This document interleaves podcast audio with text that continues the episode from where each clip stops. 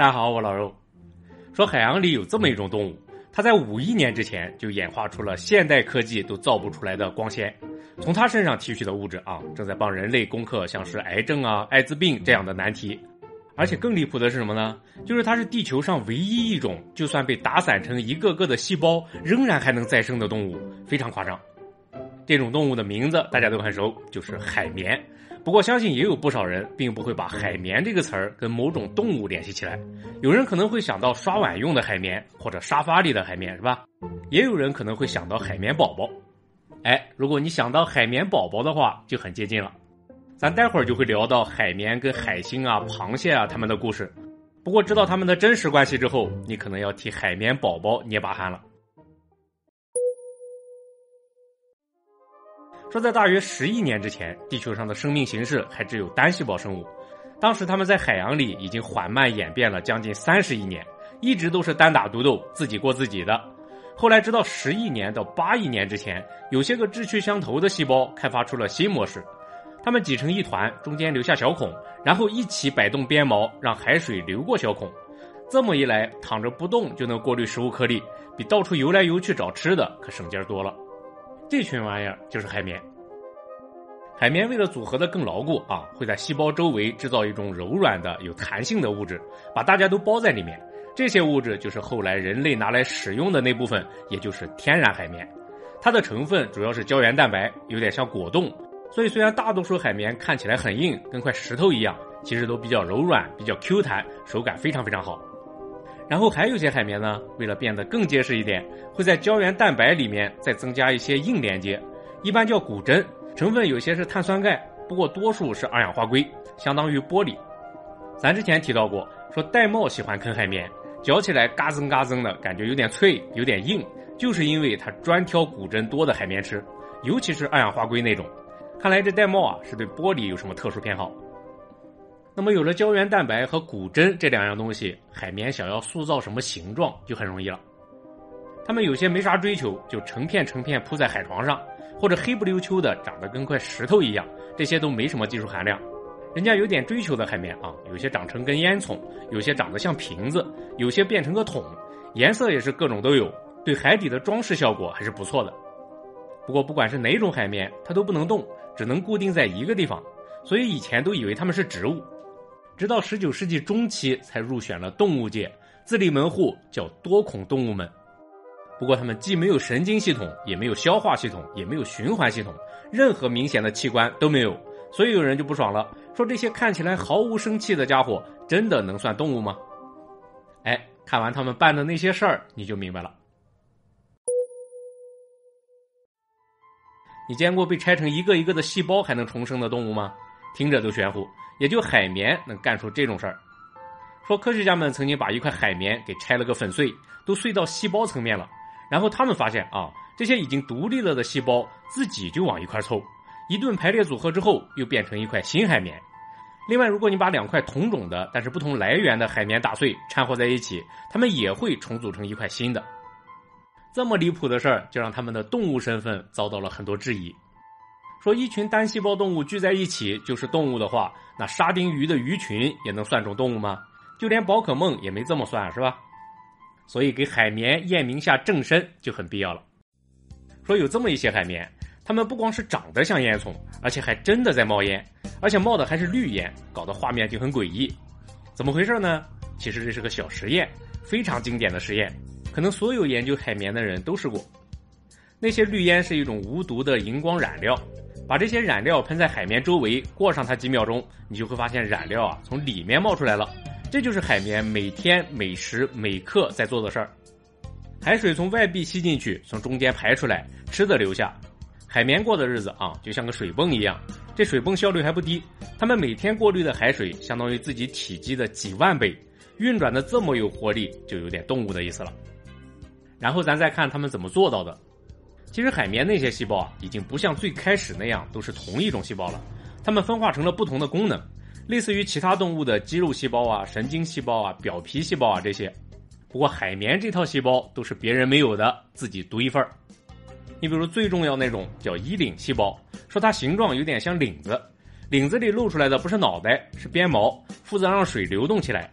然后带进来的食物颗粒也是粘在领子上。另外还有组成表皮的细胞、构建小孔的细胞、负责造骨针的细胞等等，各有各的功能。甚至还有种叫变形细胞的，它起到干细胞的作用，相当于预备队，需要它变成什么，它就变成什么。而且这些细胞啊都没有细胞壁，这是植物和动物的典型区别。所以说，让海绵当个动物应该也够资格了。另外还有一点很重要，就是海绵的繁殖，有点像珊瑚，但又不完全一样。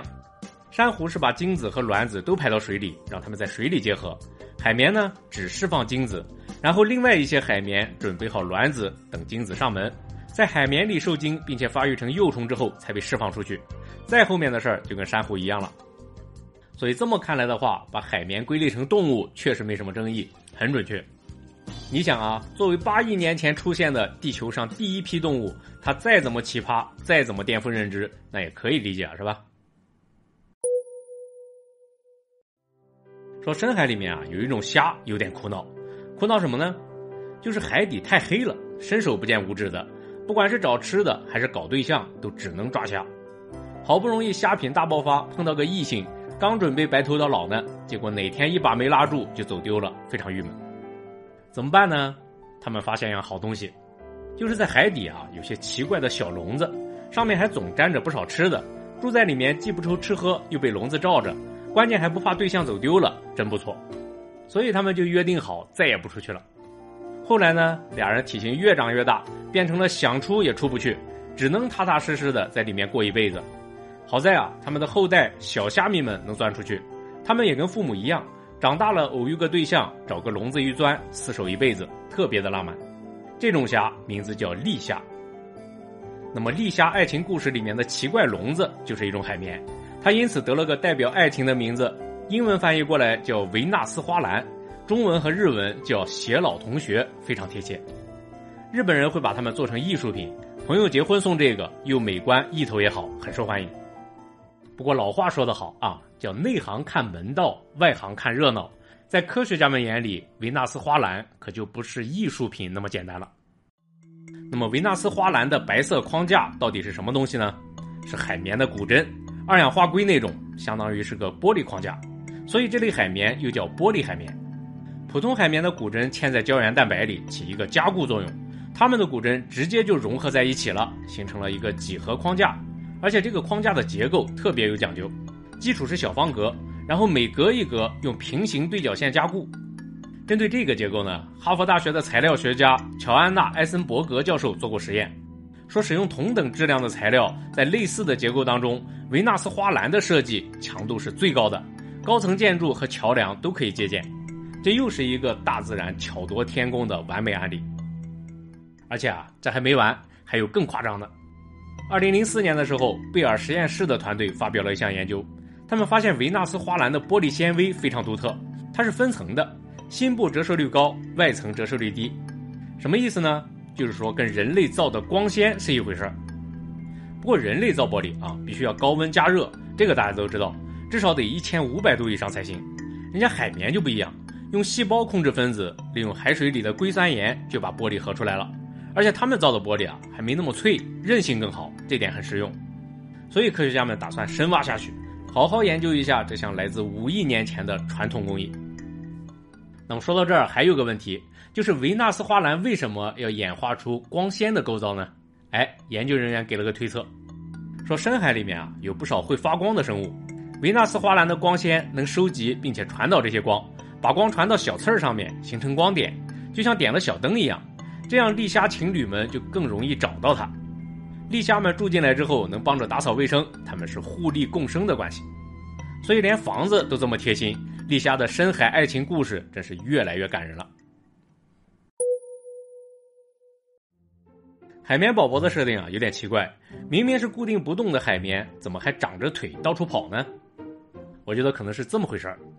之前咱讲海胆的时候提到过一种螃蟹叫海胆蟹，这货有个爱好，就是喜欢搬海胆，把海胆背在身上用来防身。而且这事儿对海胆来说也不错，本来爬得比蜗牛还慢，搭上螃蟹之后就可以日行千里了。那么海绵这边也有这么一位好螃蟹。名字想都不用想，肯定叫海绵蟹啊，是吧？哎，就叫海绵蟹。海绵蟹喜欢切块海绵下来背在身上，主要起伪装作用。被切下来的海绵还是活的，被螃蟹带到其他地方之后还能继续长，再长成一块完整的海绵。本来是固定不动的，有了海绵蟹就可以到处跑了。所以海绵宝宝的设定会不会就是打这儿来的呢？哎，为了介绍海绵蟹，我也是够牵强了。不过接下来啊，咱来说个一点都不牵强的。说佛罗里达州立大学的简尼沃尔夫博士是研究海绵的专家，研究海绵将近四十年了。一九九五年的时候，沃尔夫博士发表过一项研究，他在加勒比海调查海绵的生存状况，结果发现了一种叫 Orista reticulatus 的海星，专门吃海绵。这事儿之所以值得发一篇论文啊，就是因为通常来说，海星并不喜欢吃海绵。这种加勒比的海星明显是个例外。博士发现，只要这种海星出没的区域，海绵基本上都被吃光了。当发生飓风把其他地方的海绵碎片冲过来的时候，这种海星会先不吃别的，优先吃海绵。可以说口味那是相当独特了。尤其值得一提的是什么呢？就是这种海星啊，还有个外号叫红垫子海星。说它多数是红色的，长得像个垫子。这么说起来的话，好像海绵宝宝的某位海星朋友刚好也是红色，是吧？至于这位朋友的老家是不是加勒比地区，我就不知道了。有知道的观众可以留言说一声啊。刚才呢提到了海绵对建筑学和材料学的启发，那么其实，在医学领域啊，海绵早就开始造福人类了。说，一九四五年的时候，一位名叫沃纳伯格曼的科学家在佛罗里达海域发现了一种新海绵，后来命名叫 Tectitis crypta。回到实验室之后，他从海绵当中提取到了两种新的化合物，是两种核苷构成 DNA 的物质。这件事儿对于医学界来说意义非常非常重大。人类第一种治疗白血病的药物就是基于他们研发的。后来到了一九八零年代，人类对抗艾滋病的药物里面也用到了这些化合物。而且直到现在也是这样，好多抗病毒药物和抗癌药物都是以它们为基础的。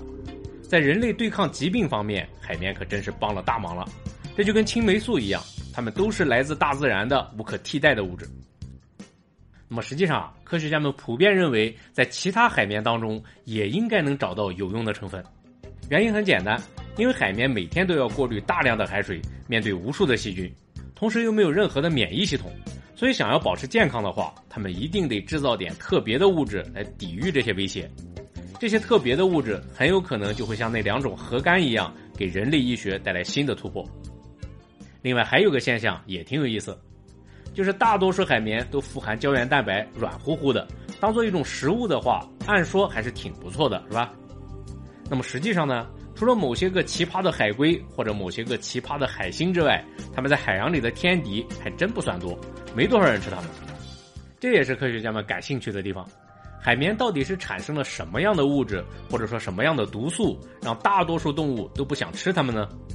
这些已经存在了几亿年的生物，可能还有很多很多的秘密等待人类发掘。拿它们来洗澡，绝对是最微不足道的用处了。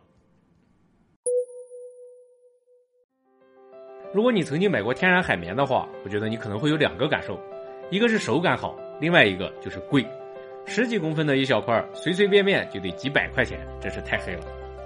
不过呢，它贵啊，也有贵的道理。你想啊，这玩意儿长在海底的，你只能潜水下去一个一个的收上来，这里面潜水员的人工费、潜水设备的消耗，哪个不是钱啊，是吧？而且海绵采上来之后还要经过很多处理，首先刚出水的海绵它是活的。也就是说，刚才说的衣领细胞啊、表皮细胞啊、变形细胞啊，都还在上面，得把它们去掉才行。